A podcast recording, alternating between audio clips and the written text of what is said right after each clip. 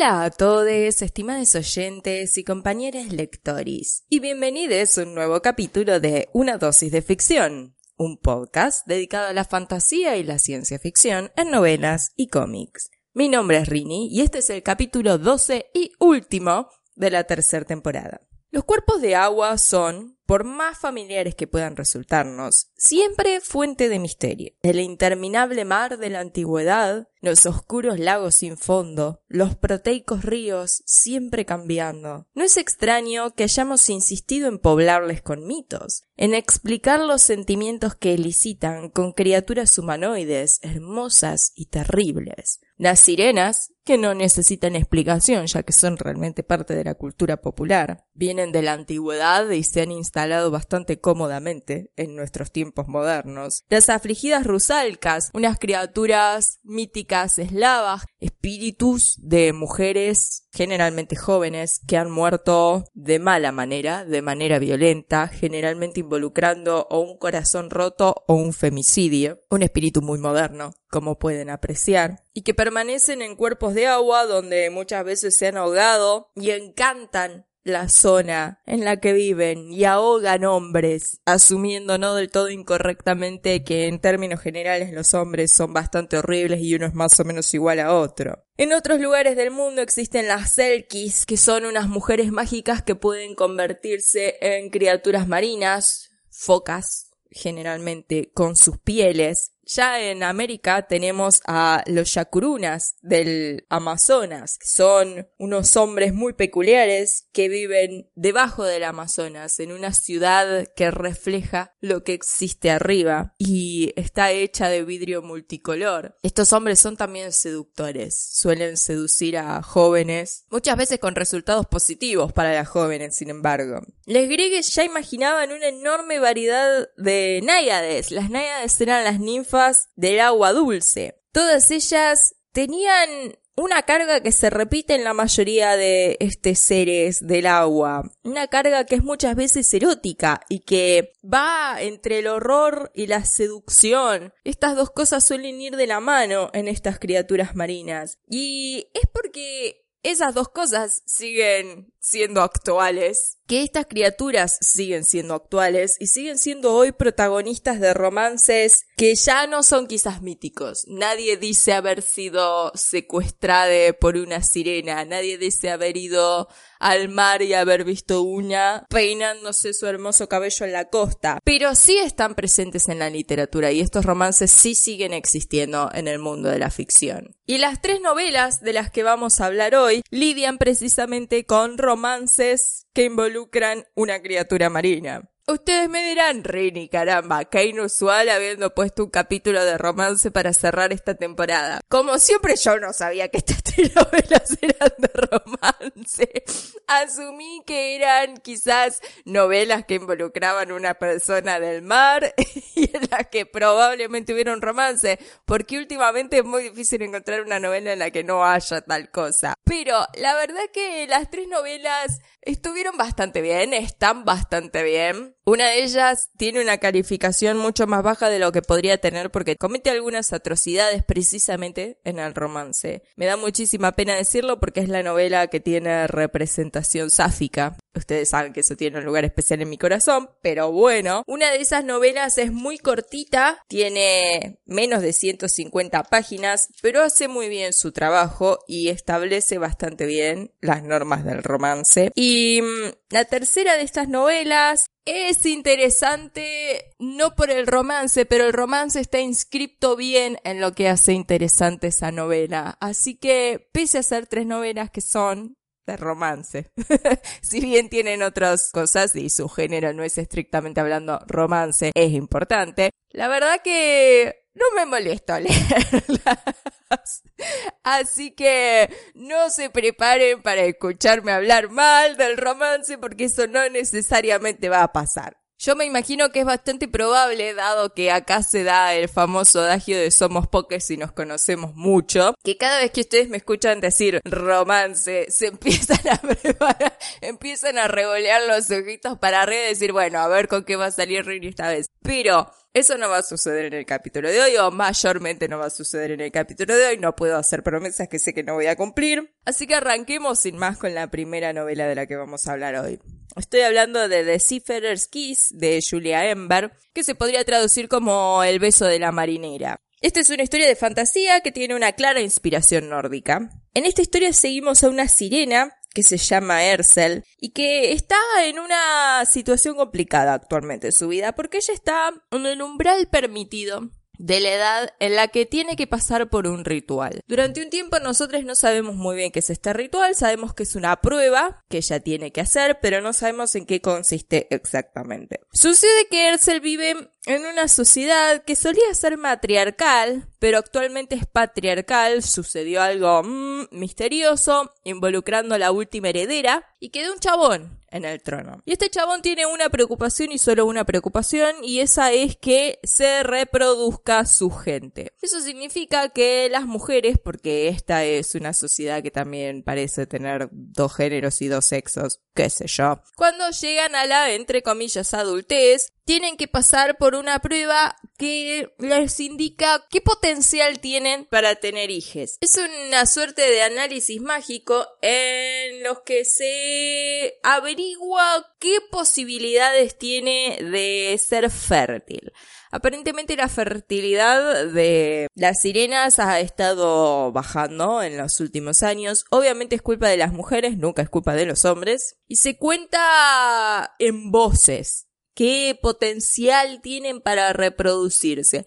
Y si todo esto les suena horrible, sepan que en el libro también suena horrible hasta el momento en el que se hace esa prueba. Pero bueno, Ersel ya es mayor, ya se podría haber hecho esto hace un tiempo, pero viene zafando como la mejor porque ella no tiene ningún interés en eso. A diferencia de otras de sus compañeras, digamos, de generación, que sí están muy ansiosas por esto porque es básicamente la razón de la vida de las sirenas. De hecho, se nos dice que a muchas chicas una vez que se distribuye este número, porque todo el mundo sabe qué potencial tenés, te eligen los machitos que están dispuestos buscan a la que sea más fértil, eso te sube o te baja tu poder en el mercado, digamos y empezás a reproducirte como si no hubiera un mañana. De hecho, parece que a muchas chicas las encierran hasta que mueren en cuartos oscuros donde las obligan a tener cría, cría y cría. Ustedes me dirán, esto pasa en el mundo real, Rini, y es verdad.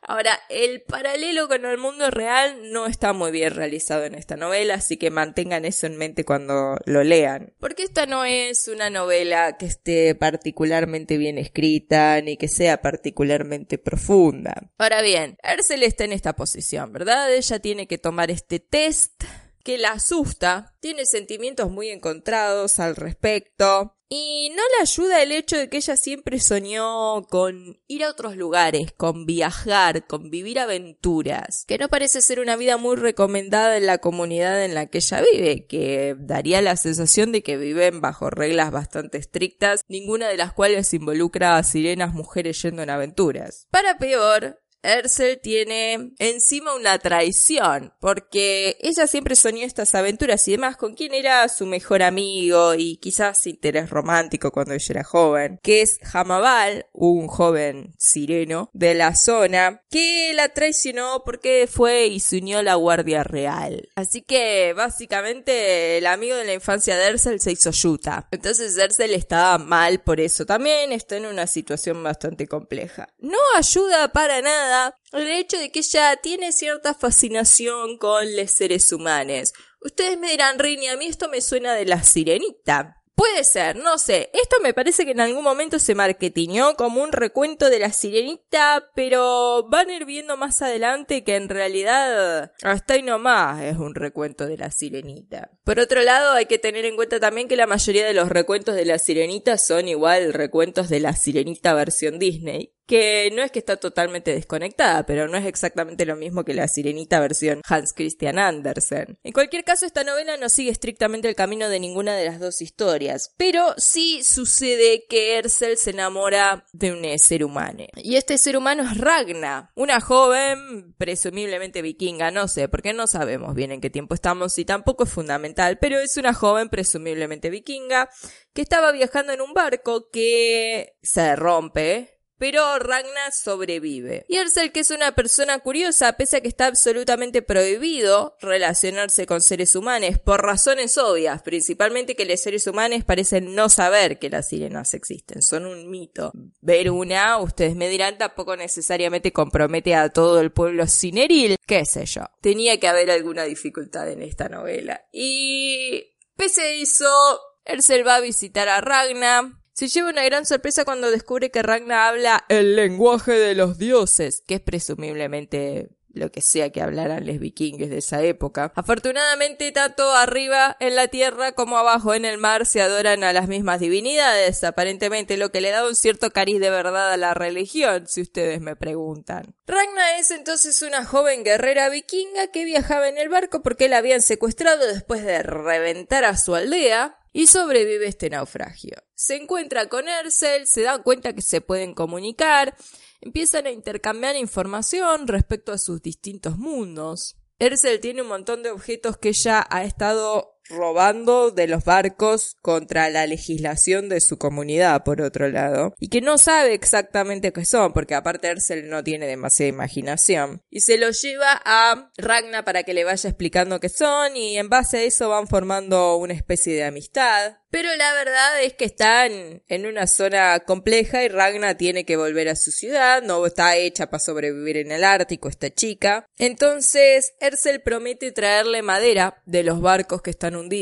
para que Ragna pueda secar al sol y arreglar el barquito en el que ella se ha escapado y salir de donde está. Entre las conversaciones que tienen estas dos chicas, hay una que ayuda a Ersel a darse cuenta que, dado que el análisis es inevitable, más vale que lo haga lo antes posible y enfrente su destino, cualquiera este sea. Ersel es de la idea de que ella va a fracasar el análisis de que ella no va a ser fértil, porque las sirenas parecen cuidar su fertilidad, manteniendo un buen peso, son todas gordas las sirenas, y yendo bastante a la superficie a tomar solcito, porque lo necesitan para, no sé, mantener sus escamas en buenas condiciones o algo así. Porque esta comunidad particular de sirenas Originalmente vivía en lugares más cálidos y luego se fueron moviendo hacia lugares más fríos bajo la dominación del rey este. El hecho es entonces que Ersel enfrenta este análisis y para su sorpresa y en particular sorpresa de todas estas chicas que la revoleaban a este respecto, ella resulta ser la sirena más fértil de todo el condado, teniendo adentro el potencial para muchísimas voces. Sin embargo, una vez que esto sale a la luz, a Ersel no le empiezan a perseguir un montón de chabones. ¿Por qué? Porque ya se sabe en la Guardia Real, que parecen ser los únicos tipos que hay en todo el lugar, que Ersel y Hamabal tienen algo. Lo que era más o menos cierto en el mejor de los casos, pero ya no lo es porque Ersel, nuestra protagonista, se ha enamorado de la joven vikinga de la superficie. Ahora Hamabal no está informado de esto. Entonces va y le empieza a tirar unos lances a Ersel, tipo, bueno, nosotros fuimos a amigues y ella está como si, pero vos me traicionaste. Bueno, ¿qué es una traición entre dos personas que se conocen? Quien avisa no traiciona, entre bueyes no hay cornadas y todas esas cosas. Y el problema es que Ersel no se da cuenta, pero Hamabal no solo le echó el ojo, sino que la está siguiendo. Porque él está seguro de que eventualmente esto va a funcionar. Él no capta la profundidad de error que cometió al hacerse yuta. Y le empieza a seguir. Y es en una de estas seguidas en las que se da cuenta que Ersel no solo está en contacto con una persona humana, sino que está teniendo un romance con esta persona. Y llega justo para ver a Ragna y Ersel dándose un beso. El tipo se toma esto muy mal, sale del agua, amenaza con tirar a Ragna y ahogarla y qué sé yo qué, a menos que Ersel vaya con él. Esto sucede cuando Ragna ya ha terminado de arreglar su bote y de cualquier manera se está por ir. Entonces Ersel dice, bueno, igual no la voy a volver a ver o es bastante poco probable. Ragnar promete volver por ella, pero Ersel sabe que está en una situación complicada y se va con el chabón. El chabón en un momento de enojo le dice como que bueno, ahora su vida va a cambiar, mi mi mi mi mi mi mi ma, cosa que no la deja muy tranquila a Ersel, cuyo mayor temor es precisamente ser encerrada en un cuarto a procrear. Entonces en un momento de desesperación, Kamaban la deja en su casa, se va no sé quién sabe acerca de arreglos, quizás al registro civil. Y en un momento de terror también, Ersel hace una oración a su divinidad patrona, que es ni más ni menos que Loki, una divinidad del caos y el engaño, básicamente. Trickster God, como se le suele decir, que se le aparece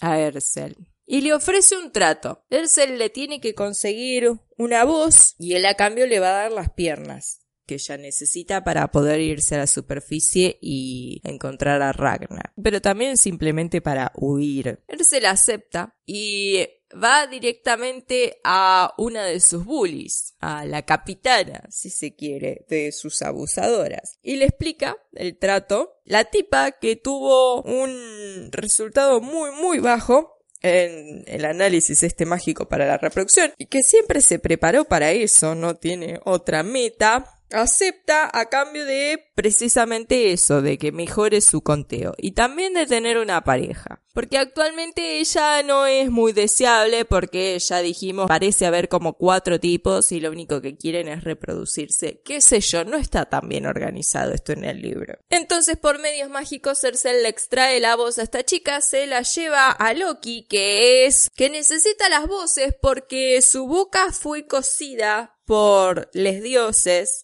y entonces ella puede cambiar su apariencia y demás, puede dar la ilusión de que está hablando, pero necesita una voz de cada tipo de criatura que va a imitar, porque su boca verdadera está sellada. Loki entonces, que en este libro es tratada como una divinidad de género cambiante, tal y como era en los mitos originales, sin embargo, y a quien se le dan pronombres ella, o sea, usan they, them, que nosotros generalmente traducimos como lee en español. Recibe entonces esta voz a la que da uso inmediatamente y le da las piernas a Ersel. Ahora, ¿qué sucede?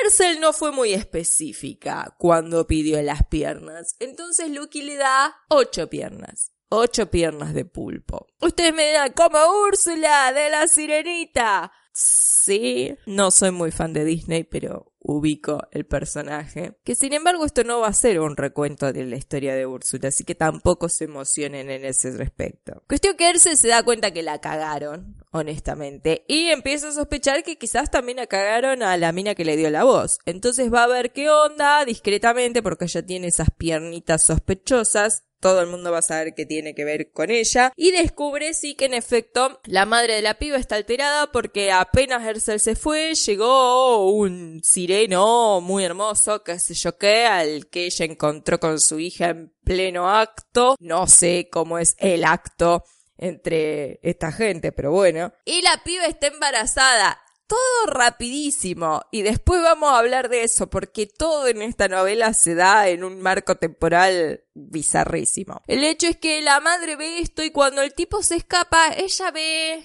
como se ven a veces las cosas mágicas, no exactamente viendo que no se trata realmente de un sireno, se trata de otra cosa. Y en efecto, se trata de un monstruo que luego de cierta búsqueda es apresado por la Guardia Real. Y todo esto se descubre, se va todo al carajo y Ersel es exiliada Pasa un tiempo sola ahí dando vueltas por el mar, qué sé yo, y se le vuelve a aparecer Loki que le ofrece un nuevo trato. Esta vez Ersel tiene que conseguir tres voces pertenecientes a distintos grupos, una de un monstruo, una más de una sirena y una de un ser humano. A cambio puede prometerle lo que las otras personas deseen sin límites. Sabiendo obviamente que la divinidad en cuestión puede torcer un poco los destinos de la gente y en general para mal. Pero Ercel acepta, siempre pensando como última meta en liberarse de su destino, cosa que yo diría que ya hizo, en reencontrarse con Ragnar, cosa que se ve cada vez más difícil. Y muy allá lejos ella empieza a pensar que capaz que la situación en su comunidad no está bien y que quizás ella no es la única que deseaba zafar de todo esto y bueno, capaz que hay que hacer algo al respecto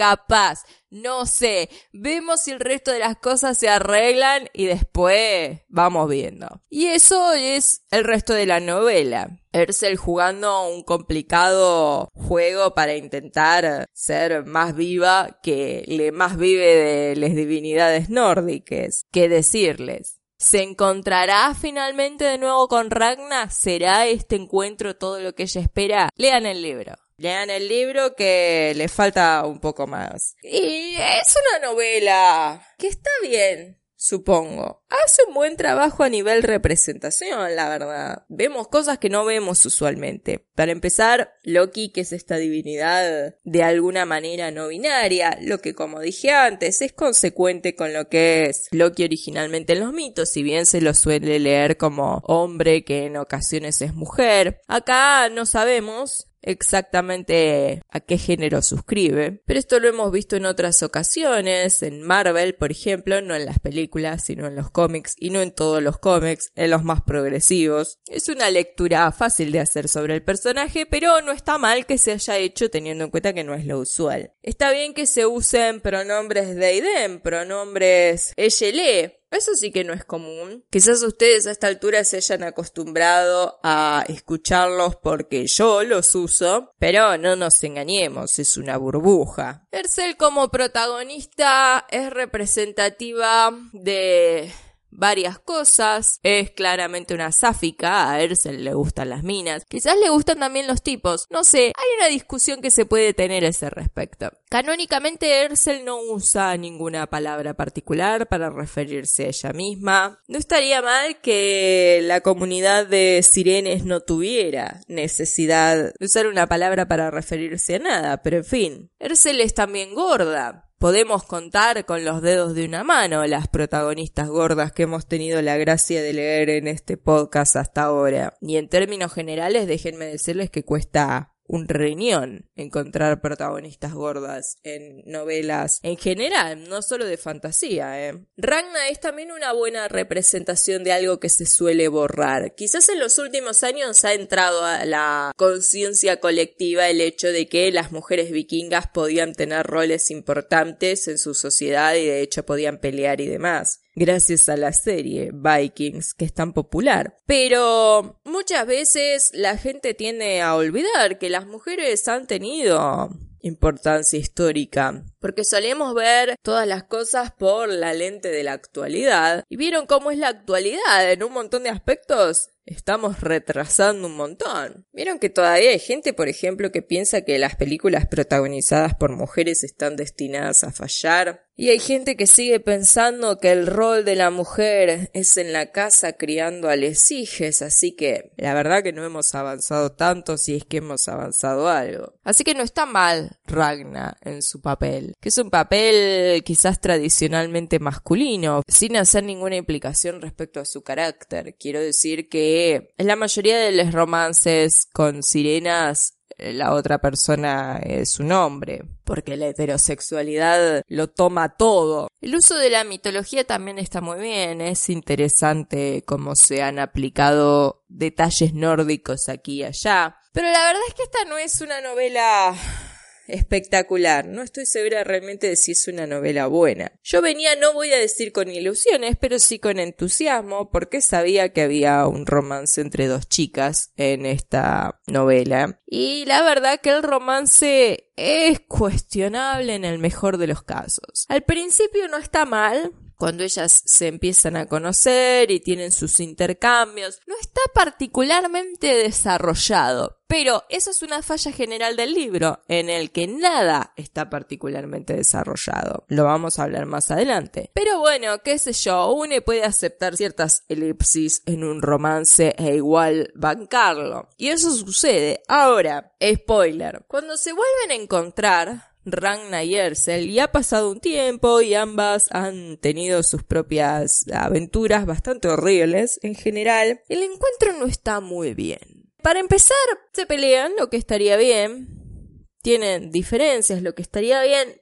pero se fajan se golpean, se van a las piñas. Y esto es algo que después no se trata en la novela. No hay un comentario a ese respecto. Ustedes me dirán, bueno, Rini, a veces la gente en la vida real se golpea. Y esto es verdad, pero en relaciones íntimas de cualquier tipo, no necesariamente románticas, donde hay un vínculo más o menos, no te debería fajar con la persona en cuestión. Así como uno no debería golpear a sus hijos, si bien hay gente que lo hace, no debería golpear a tu pareja, si bien hay gente que lo hace. O sea, la violencia físico-psicológica, pero en este caso es física, así que acotémonos, está mal. No puedo creer que yo tenga que decir esto, sobre todo cuando después en la novela esto no es tratado de ninguna manera. Se hace un comentario por arriba tipo, bueno, me pegaste fuerte y yo te pegué a vos. No es algo positivo para ver, no es una buena representación de nada.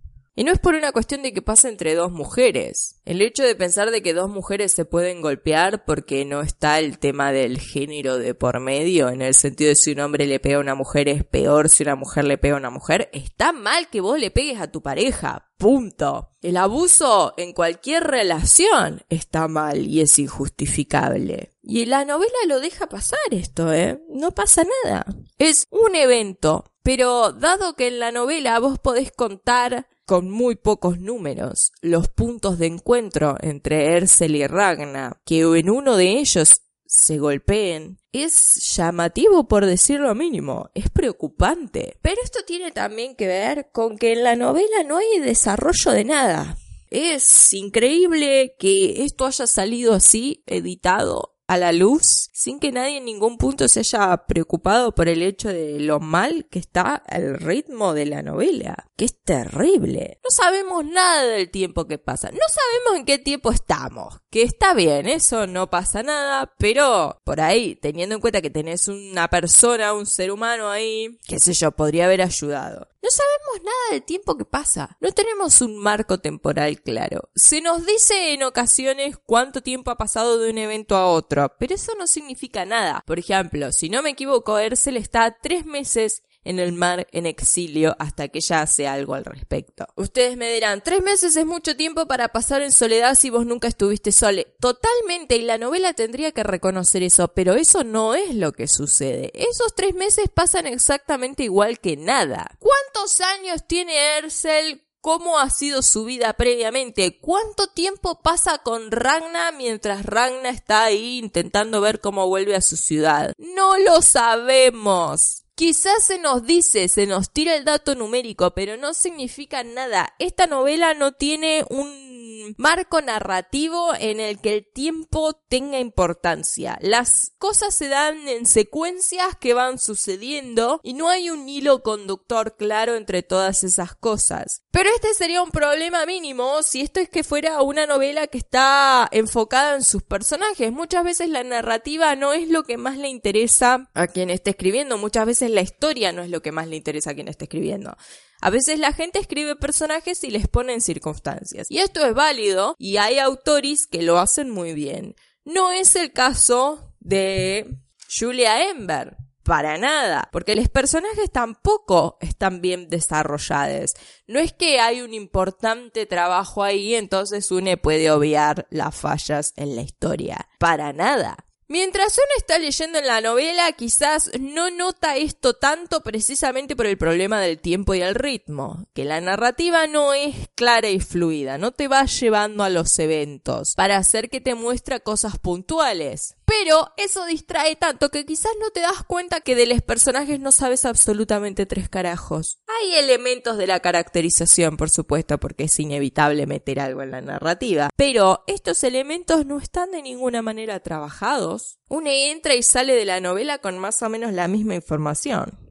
Las cosas suceden, hay eventualmente un final, pero el manejo del tiempo y el manejo de los personajes es malo, no quiero usar la palabra malo porque no es una cuestión de está obviamente mal hecho, pero hay un descuido, hay un desinterés general. El problema es que yo no puedo saber dónde está el interés de la autora leyendo solamente esta novela, la verdad, porque no está en la narrativa, no está en los personajes y si está en la relación, no hizo un buen trabajo desarrollando eso tampoco. La relación de Ercel y de Ragna es lo mismo que nada, podría no haber estado en la novela y la novela sería más o menos lo mismo. Entonces, no es realmente una novela de romance, no es una novela de aventura, no sé realmente qué viene a hacer este libro. Todo en la novela se siente circunstancial. El romance, los hechos que le suceden a Ersel, no hablemos de los hechos que le suceden a Ragna porque la mayoría de esas cosas son contadas por la misma Ragna en más o menos tres líneas de la novela, así que no es importante, evidentemente. No es suficientemente importante como para que la autora lo elabore, por lo pronto. Entonces todo es inconsecuente, en ningún momento se sienten los riesgos de lo que está sucediendo. La primera vez que Ersel hace un trato con Loki, Une, que ya viene informada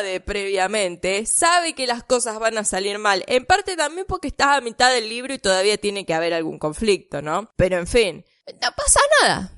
Ersel exilian.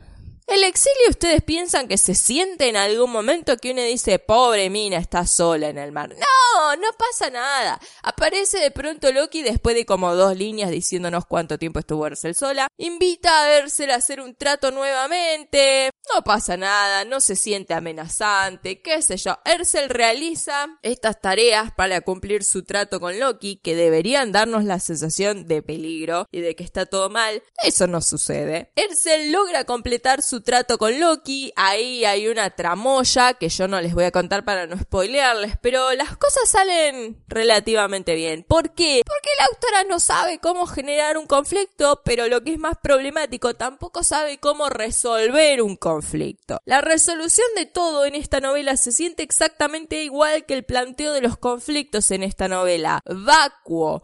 Nada tiene importancia en nada de lo que sucede. Los personajes no tienen importancia, las cosas que le pasan a Ersel no tienen importancia, el romance incluso no tiene importancia, nada tiene peso porque nada está construido de una manera tal que uno diga, oh, esto me importa. Las actividades de Loki en esta novela, por otro lado, que es la fuente del conflicto general y también la fuente de la resolución de otro de los conflictos generales. Así que de uno podría decir que es claramente un punto de inflexión, es realmente la columna vertebral de toda esta cuestión carecen absolutamente de sentido y de coherencia. Ustedes me dirán, Loki es una divinidad engañosa, no estaría mal que sus acciones fueran difíciles de leer por una persona normal. No, eso estaría bárbaro, pero no es lo que sucede en la narrativa. Lo que sucede es que la autora no sabe cómo escribir las cosas, no sabe cómo plantearse a esa divinidad que está utilizando, o cómo escribir un conflicto adecuado, o cómo resolver un conflicto adecuado. Entonces lo que pasa es que nada tiene sentido.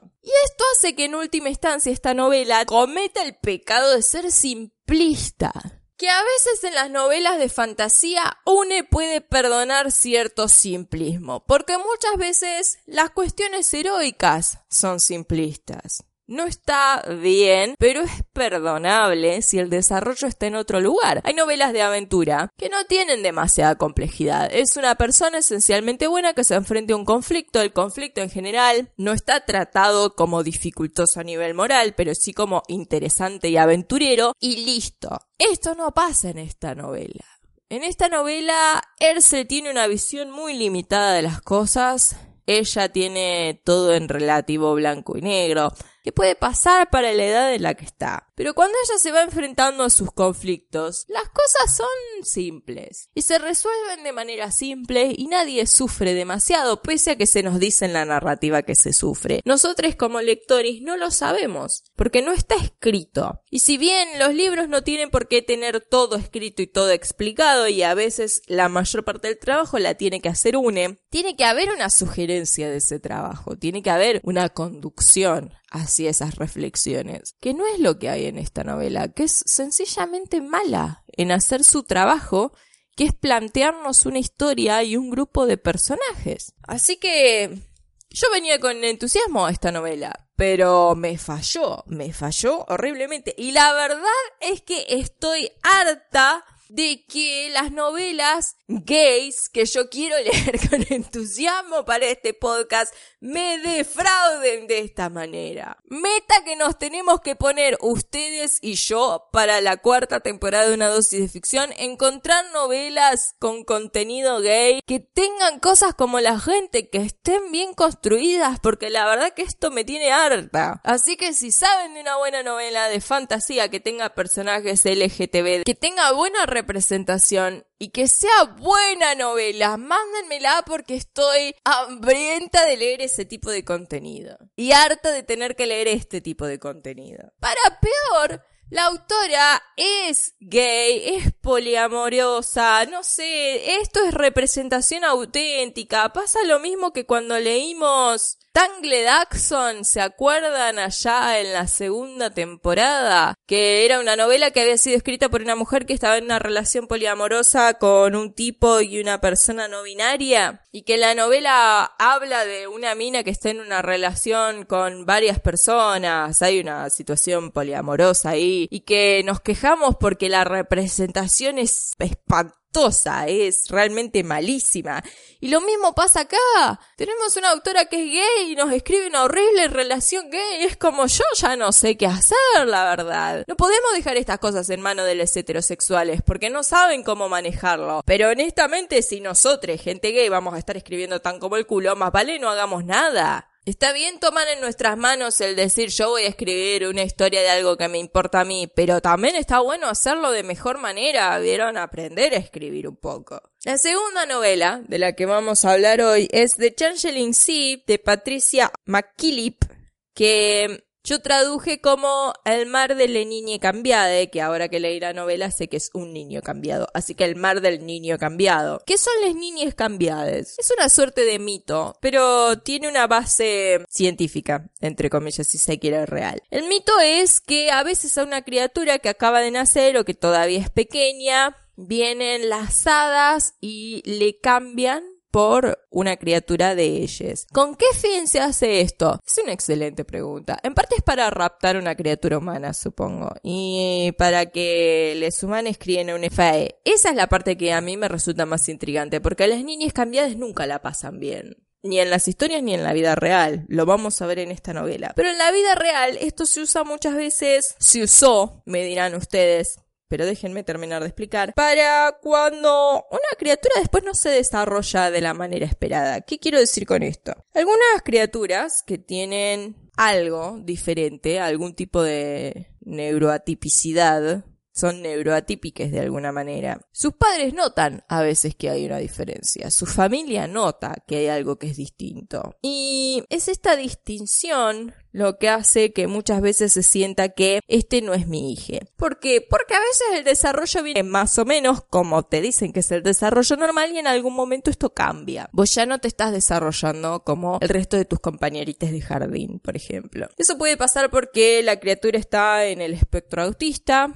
eso puede pasar mucho más adelante, o no tanto más adelante, pero en general más adelante si la criatura tiene algún trastorno de personalidad, por ejemplo. Y a muchas de estas personas se nos dice, y me incluyo porque a mí me lo ha dicho mi propia familia, el clásico vos no eras así, se siente como si te hubieran cambiado. Esa es la sensación que supuestamente experimentan los padres. Como que todas las ideas que se habían hecho respecto a vos en algún momento empiezan a fallar y vos sos otra persona, a vos te cambiaron. Por eso digo que si bien ya nos explica cómo vino un hada y me cambió a mi criatura por otra que se ve igual pero que no es la misma, el sentimiento permanece hasta nuestros días. Esto es algo que sigue pasando y se sigue diciendo. En esta novela, sin embargo, a la criatura en cuestión sí la cambiaron por Uñeninie del Esfae. La historia está protagonizada por Peri, cuyo nombre real es Periwinkle, es el nombre de una flor azul, pero es también el nombre de un bicho marino. Y es justamente el bicho marino con lo que ella se identifica. Peri es una joven que trabaja en una posada en una ciudad costera. El padre de Peri murió hace poco y en realidad no sabemos si está muerto. El padre de Peri desapareció en el mar. Su bote volvió y volvió vacío. Esto es algo que a veces pasa en las ciudades costeras, sigue pasando hoy en día, no es tampoco algo de estas historias típicas de alta fantasía que suceden en lugares vagamente inspirados por periodos históricos anteriores. Pero no se toma esto bien, porque no solo ella perdida a su padre, que sería suficiente, su padre con el que ella tenía al parecer una magnífica relación, sino que también su madre ha desaparecido. Su madre está viva, sigue viviendo en la misma casa de siempre, sigue estando ahí físicamente, pero mentalmente está en otro lugar. Mentalmente ella está en el mar habla las pocas veces que habla de el reino que está bajo el mar. Entonces Peri está en una circunstancia difícil. Ella es muy joven, está recién pasando hacia la adultez. Creo que tiene 15, 16 años, pero entendamos como adultez la adultez de los viejos tiempos, ¿no? Peri ya trabaja. Entonces Peri está en una situación realmente difícil, no lo soporta muy bien, no lo está sobrellevando de manera violenta, sin embargo, pero Peri toma una decisión y esa decisión es hechizar al mar. Y ella va a hacer esto con la ayuda de lo que aprendió de una vieja que vivía en una casa en la playa que es la casa que Peri actualmente habita. Esta anciana desapareció también misteriosamente, otra pérdida más para contarle a Peri, y Peri se quedó con la casa entonces porque era la única amiga de la vieja, qué sé yo. La vieja le enseñó a hacer hexes, que son un tipo de hechizo negativo. Y ella está practicando esto en la playa un día, armando los dibujos que ella va a usar. Los hexes se hacen en unos aros con hilo, pero ella los practica dibujándolos en la arena. Cuando ve venir a un joven que empieza a hablar con ella y le pide un favor. El favor es que cuando ella haga estos hechizos y los tire al mar, tire también algo que el pibe necesita que llegue al mar. Peri promete hacerlo y el joven promete volver a encontrarse con ella. Ahora, ¿qué pasa? El joven no es un joven cualquiera, es el príncipe del reino. Porque el rey pasa sus vacaciones usualmente en esta ciudad costera en la que vive Peri. Así que si bien no es absolutamente extraordinario encontrarse con el príncipe heredero, yo diría que tampoco es tan común formar una amistad con el príncipe heredero. ¿Qué es lo que eventualmente sucede entre Peri y Kerr? Este chico, que se van haciendo amigues y eventualmente tienen algo así como un romance. Y digo algo así porque Kerr es un muchacho muy especial. Él tiene un problema muy grande que es que él sabe que pertenece al mar. No sabe por qué, no sabe cómo, pero el mar lo atrae de una forma que él no puede resistir. Hay algo en su propia naturaleza que lo empuja a volver al mar. El tema es que el mar no se abre para él. Si él se mete al mar, el mar lo va a matar porque es una simple persona para el mar. Entonces está tironeado todo el tiempo por dos fuerzas que él no puede resistir, la fuerza de la autopreservación y la fuerza del llamado del mar. Y espera recibir alguna ayuda de esto que va a hacer Peri. Entonces Peri termina sus hechizos y los tira al mar, exigiéndole al mar confusión, Peri hechiza el mar para que el mar esté confundido y nunca pueda tomar a nadie más de la tierra, para que ya no pueda hacer más daño. Y esto parece tener algún efecto, porque lo siguiente que sucede es la aparición de un dragón marino. Y este dragón marino, que es visto no solo por Peri, sino por otras personas de la ciudad en la que ella vive, tiene una gran cadena de oro en el cuello. Entonces empieza a armarse una campaña en esta ciudad entre les marineres y la gente y las trabajadoras, por ejemplo, de la posada y otras personas de la ciudad para conseguir quitarle este oro al dragón. Nadie está preocupado por el dragón per se, porque el dragón parece ser amable. Anda ahí al lado de los barcos y escucha a los marineres hablar y no parece tener ninguna intención de hacer un daño, pero sí tiene un montón de oro y nadie sabe qué tan larga es la cadena. La presunción es que la cadena ata a este dragón al fondo del mar o quizás incluso es una entrada al reino del mar. Peri no cree mucho en esto y la verdad que no está muy interesada porque ella tiene sus propios conflictos, principalmente cómo ayudar al príncipe. Pero mientras tanto en la ciudad empiezan a conspirar y la idea que tienen es llamar a un hechicero porque han visto que la cadena no la van a poder sacar de ninguna manera, pero con magia es otra cosa. Y eventualmente logran contactar con un hechicero que está dispuesto a completar esta misión para ellos. El hechicero se termina siendo medio amigo de Peri, como se hace todo el mundo, aparentemente que tiene alguna extrañeza o alguna cuestión mágica rara, y van juntos en el bote de su padre, Peri el hechicero, a intentar quitarle el oro al dragón. Ahora, ninguna de los dos está muy interesada en el oro. A Peri porque no le calienta tener plata, y al hechicero porque se da cuenta que es bastante inusual que haya un dragón de agua dando vueltas por ahí. Pero eventualmente liberan al dragón que se va nadando, pero no obtienen el oro. El oro se transforma misteriosamente en flores. ¿Y en qué flores? En periwinkles. Peri no tiene tiempo, sin embargo, para analizar si esto es un gesto romántico de parte del hechicero o qué, porque esa misma noche un joven sale del mar, un joven que ya sabe que es el dragón, que se puede transformar en humano durante la noche, y comienza a aparecer todas las noches en esta casita en la que vive Peri. Y entonces Peri le empieza a enseñar cosas. Porque este muchacho está totalmente removido de su humanidad. Entonces Peri comienza a enseñarle a hablar, no sin cierta dificultad. Y eventualmente tanto ella como el hechicero empiezan a conectar los hechos. Se dan cuenta que lo que sucede es que acá han cambiado a dos niñas. Y por eso hay en la tierra un chico que necesita ir al mar y hay en el mar un chico que necesita venir a tierra. ¿Cómo van a solucionar todo este entuerto? ¿Cuál es la causa de este entuerto? ¿Tienen algo que ver los hechizos de Peri? Todo esto nos vamos a enterar en la resolución, que es muy hermosa, es muy tierna y en última instancia todo tiene que ver con el amor en sus diversas formas. Esta es una historia que es quietamente épica y que es fundamentalmente romántica. Y lo digo en todos los sentidos posibles, no solo porque acá hay romances que son muy importantes para la historia y que están muy bien construidos, sino también porque hay una sensación muy romántica en toda esta cuestión del mar y de gente que se enamora del mar y que no puede dejarlo ir. La escritora tiene una gran habilidad para tirar las cuerdas de la emoción sin caer en sentimentalismos berretas. Yo ya he leído alguna otra obra de Patricia McKillip. Leí un par que no tienen nada mágico, las leí por accidente, honestamente. Alguien me recomendó esta autora diciéndome que es una muy buena autora y que tiene un montón de libros de fantasía y yo bajé algo así medio al azar. Lo primero que encontré, ninguna de esas cosas era fantástica pero si eran todas cosas muy bien escritas en el aspecto sentimental. Patricia McKillip tiene una gran habilidad para escribir sutilmente sentimientos humanos. No te va a golpear en la cabeza con el sentimiento que ella pretende que vos entiendas que tienen sus personajes. Pero hay una construcción, no puedo decir otra cosa que no sea sutil, la verdad, muy suave, muy ligera de las cosas que la gente siente. Y eso hace que cuando uno está leyendo esto no sienta que está cayendo en sentimentalismos pedorros, porque no hay sentimentalismos pedorros. Están las cosas que pasen que son muy sentidas, son fuertes a nivel emocional, pero no son explotadas de un modo tal que uno se canse o piense que esto es una chotada. Está interesante el punto en el que nos encontramos con Perry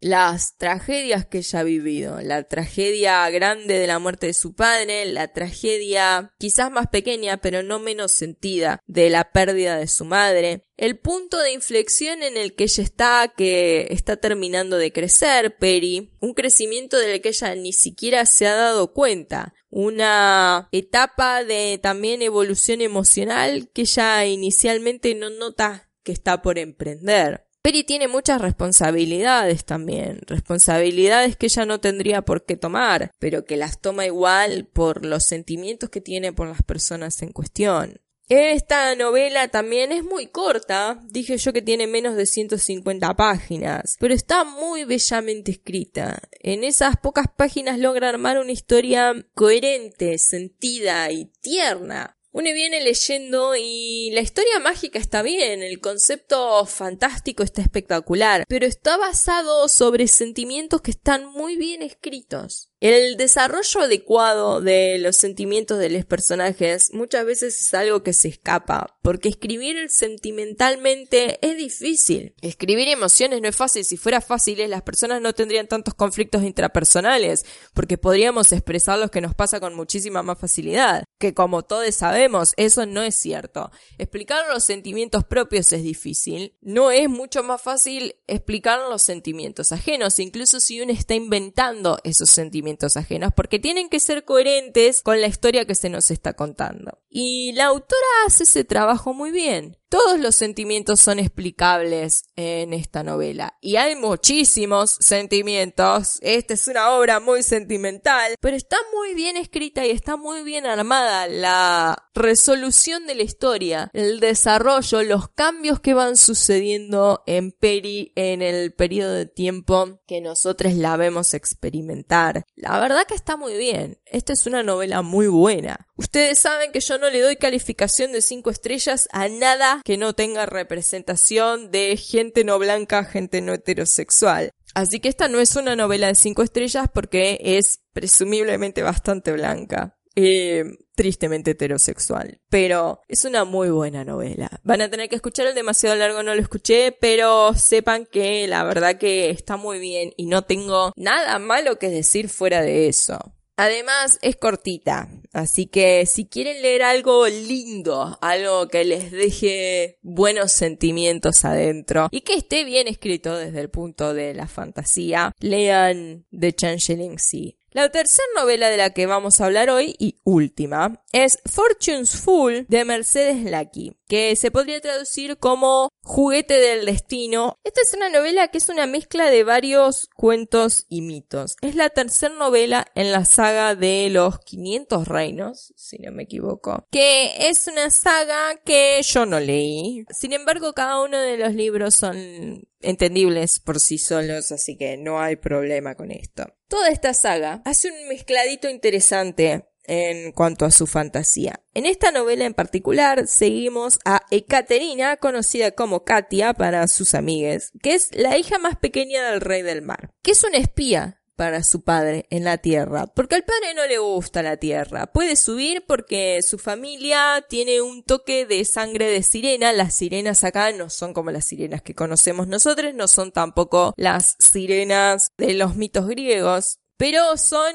algo así como un tipo de fae, tipo de hada, y que pueden estar en la tierra. Entonces este toque les permite al rey del mar y a alguno de sus hijos, porque no tienen todos los mismos dones, subir a la tierra. Si es el caso de Katia, que lo hace y le encanta. ¿Por qué le gusta subir a la tierra? En parte por la comida y en parte también por la ropa. Katia tiene una fascinación con la ropa y los zapatos, así que ella es muy feliz cada vez que se tiene que ir al mundo seco.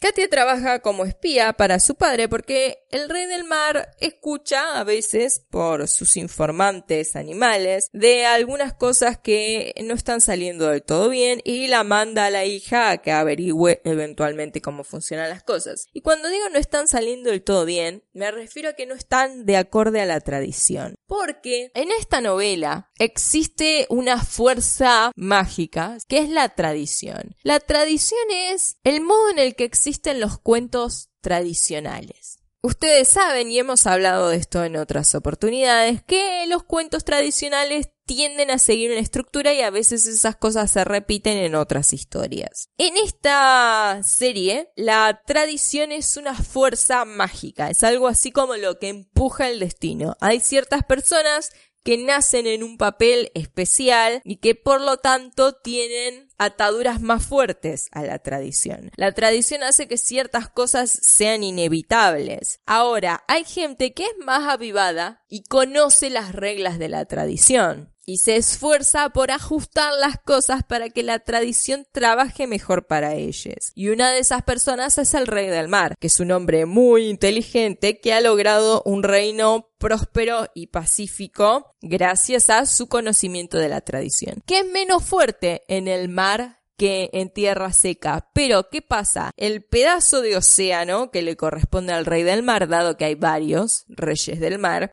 está cercado por tierra. Entonces el rey del mar siempre está echando un ojo a lo que pasa en la superficie para asegurarse que no haya quilombos que lo vayan a tocar a él. Y esto lo hace con la ayuda de su hija. Ahora, el rey del mar no es el único avivado respecto a la tradición. Por ejemplo, en el reino de Led Belarus, Led Bielorrusia en español, hay un rey que no tiene un toque de magia en él, su familia no tiene sangre mágica, pero que sí un ancestro no muy lejano logró hacer un trato con una hada madrina para que le tirara algunas normas de cómo funciona esta tradición. El tipo se dio cuenta que había algo que estaba gobernando los hechos de la gente y dijo yo tengo que saber qué es este algo. Y lo logró. Entonces su familia, si bien no es mágica per se, tiene conexiones con la magia esta que gobierna la tierra. El rey este es muy atento a los roles que les toca a cada persona y cada uno de sus hijos, como lo hizo el rey en su momento y sus hermanos y toda la gente que está enterada en la familia del asunto, son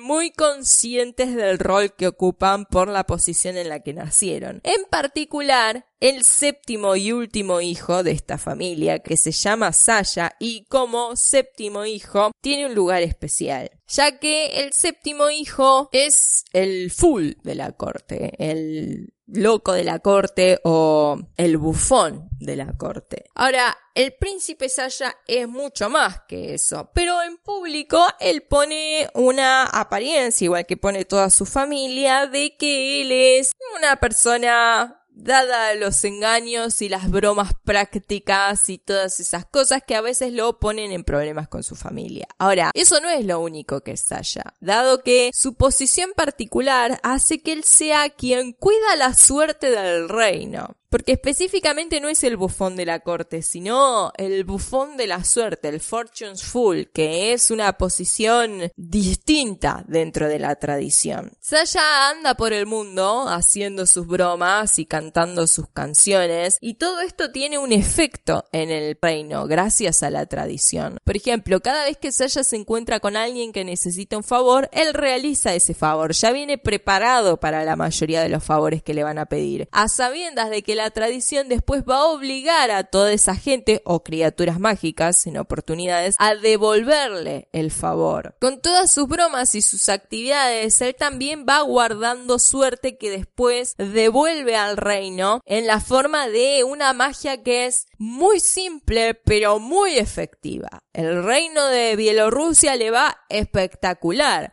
Y esto despierta las sospechas del rey del mar, que es vecino y que se sospecha que las cosas están yendo demasiado bien, porque las cosas no pueden ser perfectas tampoco, porque cuando las cosas van demasiado bien, la tradición también interviene para que no vayan tan bien. Tiene que haber cosas malas cada tanto para que haya un balance en esta magia. Entonces, el rey del mar manda a su hija, a Katia, a ver qué está pasando. Y esta piba se encuentra instantáneamente con Saya. Ella sale del mar y Saya justo estaba ahí viajando por el reino cantando sus canciones. Canciones que también tienen un efecto mágico por otro lado. Es una especie de efecto pop. Saya compone canciones muy pegajosas que hablan de cosas que son buenas pero pequeñas, por ejemplo la salud del ganado. Y él anda cantando por ahí esas canciones que como son compuestas para que sean pegajosas, la gente recuerda y después canta y eso hace que se genere un ciclo de cosas buenas en el reino.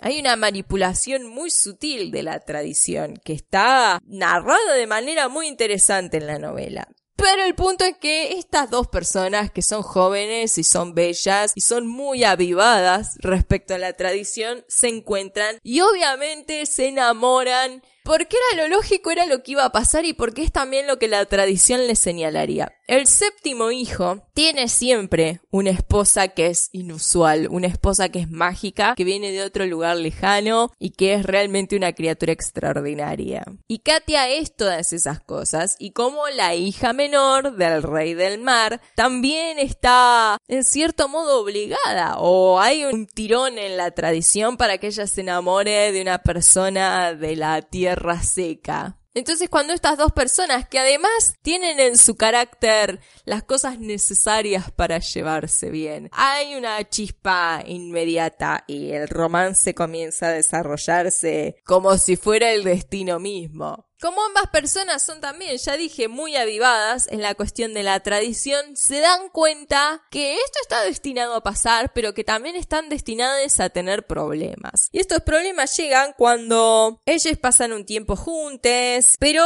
su tiempo juntos se ve cortado porque Katia recibe un aviso de su padre de que tiene que ir en una misión. Algo sospechoso está pasando en la frontera del reino de Belarus, una de un grupo de jóvenes hermanas cisne que nosotros ya hemos visto en esta misma temporada cuando hablamos de Brian Winsbane, el flagelo de Bronwyn, que son una suerte de criaturas mágicas que son hermanas que se pueden transformar en cisnes gracias a unas capas mágicas que tienen. Una de estas hermanas desaparece y el resto de sus hermanas están muy preocupadas y le piden ayuda al rey del mar que manda a su hija a investigar. Y lo que está sucediendo es que en un castillo que solía estar habitado por un tipo de historia, si se quiere, que toma siempre la forma de un hombre noble que secuestra chicas para propósitos nefarios un poco como lo que hace Ulong en Dragon Ball. No sé si recuerdan ese personaje que también secuestra chicas. Sin embargo, el castillo este está tomado por alguien que viene de otra tradición y que ha sido implantada en esta tradición y que por lo tanto está siendo peleado por este destino mágico. Ya que se trata de un genio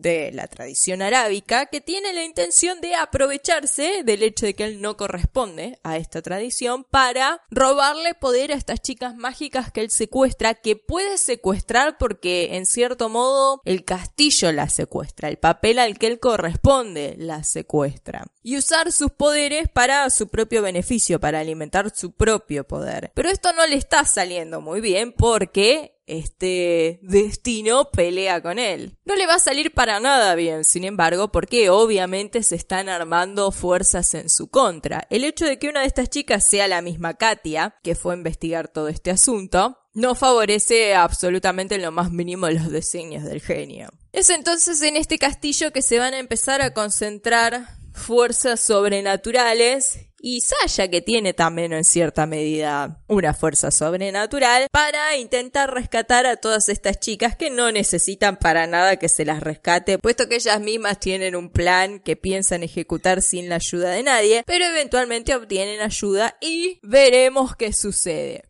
Como este es un libro que se apoya muchísimo en los cuentos clásicos, ya sabemos que las cosas van a terminar razonablemente bien. Y esta es una novela que está bastante bien, tiene una gran mejoría en lo que es la estructura respecto a la otra novela de Mercedes Lackey que nosotros leímos en la temporada anterior, que era de las primeras novelas, en cambio esta es del 2000 y pico, así que ha tenido tiempo para mejorar esta mujer, y sobre todo ha tenido tiempo para analizar su proceso de escritura en lo que se refiere a novelas fantásticas. Y lo ha hecho bien, porque la conclusión que sacó es este concepto de la tradición, que es ingeniosísimo como concepto, pero también como artilugio para poder eh, revisar tropos y repetir historias sin que esto se sienta como una repetición.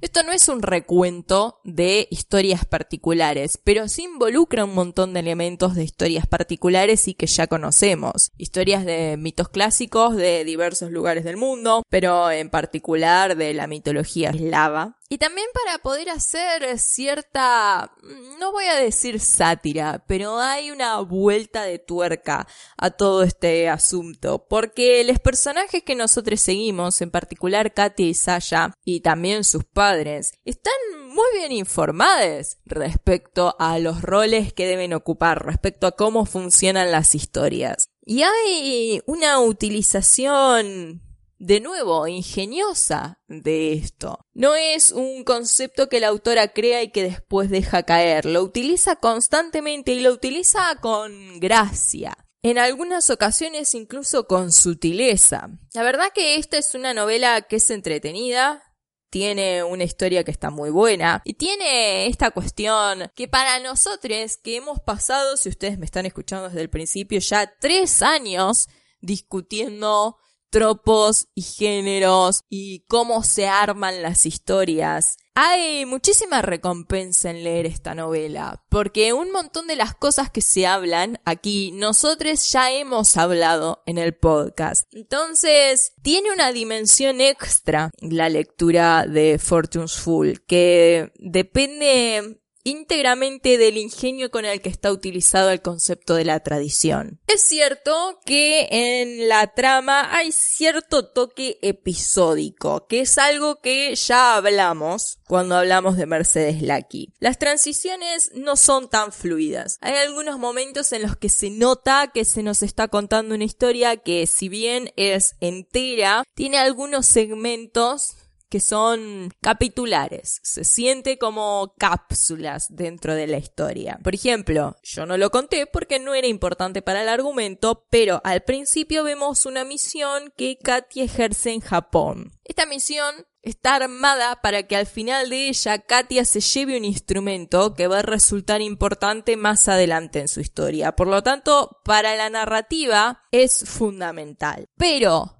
es una cápsula. Esa historia comienza y termina y no aporta mucho más. Y tampoco está maravillosamente realizada. Katia existe por fuera de lo que nosotros consideramos razas y etnias. Sepan que cuando digo raza, comillas. Pero las divisiones de ese tipo que hacemos en, entre comillas, tierra firme. Katia está fuera de eso porque ella es otra raza mágica, Lefay tienen otras reglas, qué sé yo, pónganle X. Cuando ella sube a tierra firme, ella puede cambiar su aspecto más o menos a discreción, con ayuda de la tradición. Entonces, cuando ella empieza esta misión, que es en el equivalente a Japón, sale del agua, y su aspecto regular, que es pequeña, rubia, presumiblemente blanca, cambia para adecuarse a el aspecto de las personas de ese lugar. Es decir, Katia se hace japonesa. Hablamos de esto en el capítulo anterior, de cómo es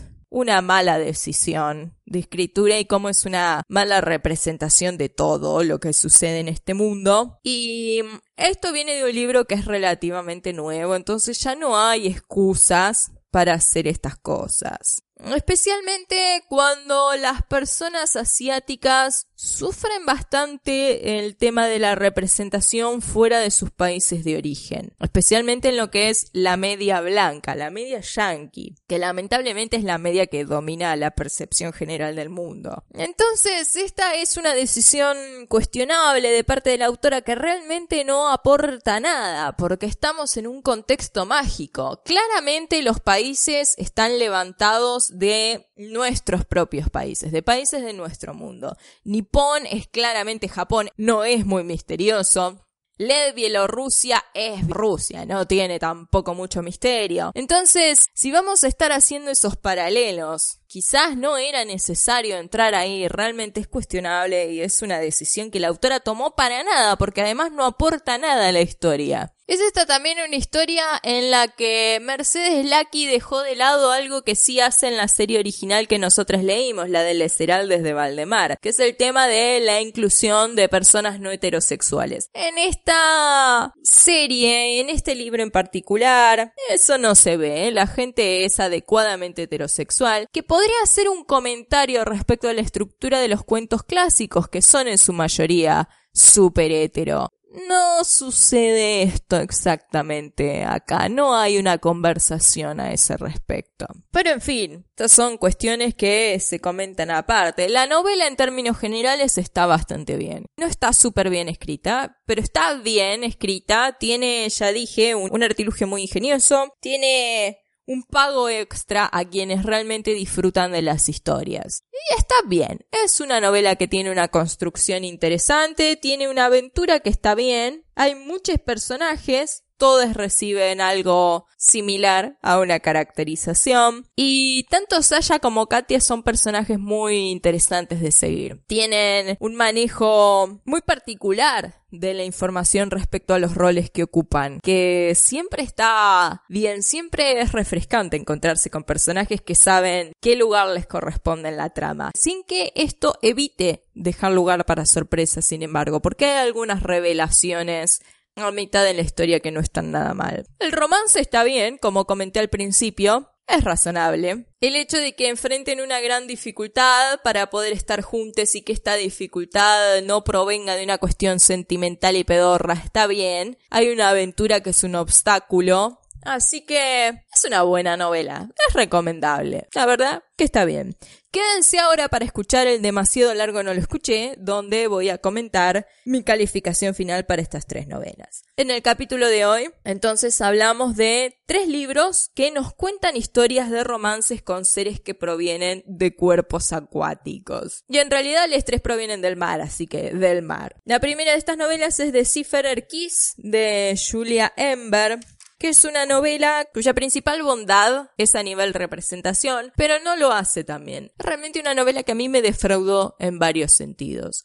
Nos cuenta la historia de una joven sirena que se llama Ersel, que se ve involucrada en un romance con una joven vikinga que se llama Ragna, pero le sale todo mal a esta chica, termina haciendo unos tratos de dudosa calidad con Loki, que es aquí una divinidad no binaria. Es una novela que hace más cosas mal que bien porque está mal escrita. Es así de simple. No tiene interés en poner el foco en los personajes, entonces no les desarrolla. No tiene interés en la historia. Y si lo tiene, no sabe cómo demostrarlo, no sabe ni plantear ni resolver conflictos, y lo más elogiable es el esfuerzo que se hace en la representación. Pero tampoco está tan bien hecha la representación, lo que es particularmente molesto teniendo en cuenta que este es un libro de Own Voices, es un libro que está escrito por una persona que se está representando a sí misma en la narrativa. Así que yo le voy a dar dos estrellas y reconozco que le estoy dando dos estrellas porque es raro ver una protagonista gorda, presumiblemente bisexual, seguramente sáfica y su novia. Pero esta no es una buena novela. La hubiera leído igual si supiera que era mala, probablemente, porque es un tipo de contenido que no llega tan fácilmente a nuestras manos. Pero es una novela de dos estrellas y bien gracias. La segunda novela es una novela corta escrita por Patricia A. McKillip que se llama The Changeling Sea,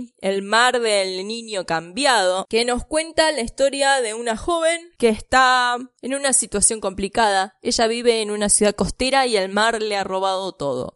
Su padre salió a pescar y no volvió. Su madre está viva, pero su mente está también en el mar. Eventualmente se enamora de un príncipe que también es el niño cambiado de esta historia y que por lo tanto eventualmente va a tener que volver al mar. Y el mar le quita todo lo que llama. Y a cambio no puedo decir que le dé mucho. Esta es una historia muy romántica que está muy bien hecha. Hay una gran sutileza en los sentimientos que se manejan sin caer en ningún momento en ninguna berreteada, porque las sensibilidades que maneja esta novela son manejadas con mucha sutileza por parte de la autora. Hay muchos sentimientos sin caer en sentimentalismos. Y es cortita, así que si tienen que elegir una novela y dicen quiero leer algo que esté bien escrito, quiero leer un romance que esté bien, quiero leer algo que me haga sentir cosas, esta es una novela adecuada para eso. Es una novela de cuatro estrellas. ¿Por qué? Porque no cumple con las cosas que yo considero que son necesarias para una novela de cinco estrellas. Es una novela super ciset y super blanca, pero es una muy buena novela. Así que cuatro estrellas. La tercera novela es Fortune's Fool, Juguete del Destino, de Mercedes Lucky. Esta es una novela cuyo principal entretenimiento es la utilización de los tropos y los clichés de los cuentos generales como una fuerza mágica similar al destino. En el universo en el que se realiza esta novela hay una fuerza que es la tradición que dirige los pasos de todas las personas que se mueven en este mundo. Y la tradición sigue precisamente lo común en los cuentos de hadas. Es un artilugio ingenioso que la autora utiliza muy bien en una historia que está bien, no es lo más original del mundo y no lo tiene que ser porque está contándonos algo que ya hemos leído antes y para nosotros que somos estudiantes de los tropos y las narrativas y los géneros, esta novela tiene una atracción extra. Esa es la realidad de por qué es tan recomendable. Los personajes igual están muy bien, el romance también está bien manejado, la verdad que es realista, teniendo en cuenta las cosas que suceden. Y es una novela muy simpática, principalmente. Es fácil de leer, no es tan fluida como podría ser, pero esa es una cuestión que ya más que error tenemos que atribuirlo al estilo de la autora de quien ya hemos leído cosas anteriormente. Así que yo le voy a dar eh, tres estrellas y media. Esa media estrella extra va a la apreciación que yo en particular le pongo al uso de la tradición en este universo y en esta novela. Así que eso ha sido todo por hoy, mis estimades. Se nos termina el año, este es el último capítulo en el que vamos a hablar de novelas para el 2018. El próximo capítulo es como siempre el epílogo, donde vamos a hacer un breve resumen de esta temporada. Espero que les haya gustado, que lean estas novelas, escríbanme si lo hacen, pueden comunicarse conmigo al una dosis de a Instagram arroba una dosis de ficción, Twitter arroba uno número dosis de ficción o por mail a una dosis de ficción hotmail.com. Espero que escuchen el epílogo y espero que sigan escuchando esto durante el próximo año, ya que la cuarta temporada se viene con unas recomendaciones espectaculares, honestamente. Así que tenemos de todo para leer. Hasta entonces espero que pasen unas felices fiestas, que tengan una feliz transición al 2018 y que nos volvamos a encontrar muy pronto para nuevas dosis de ficción. Adiós.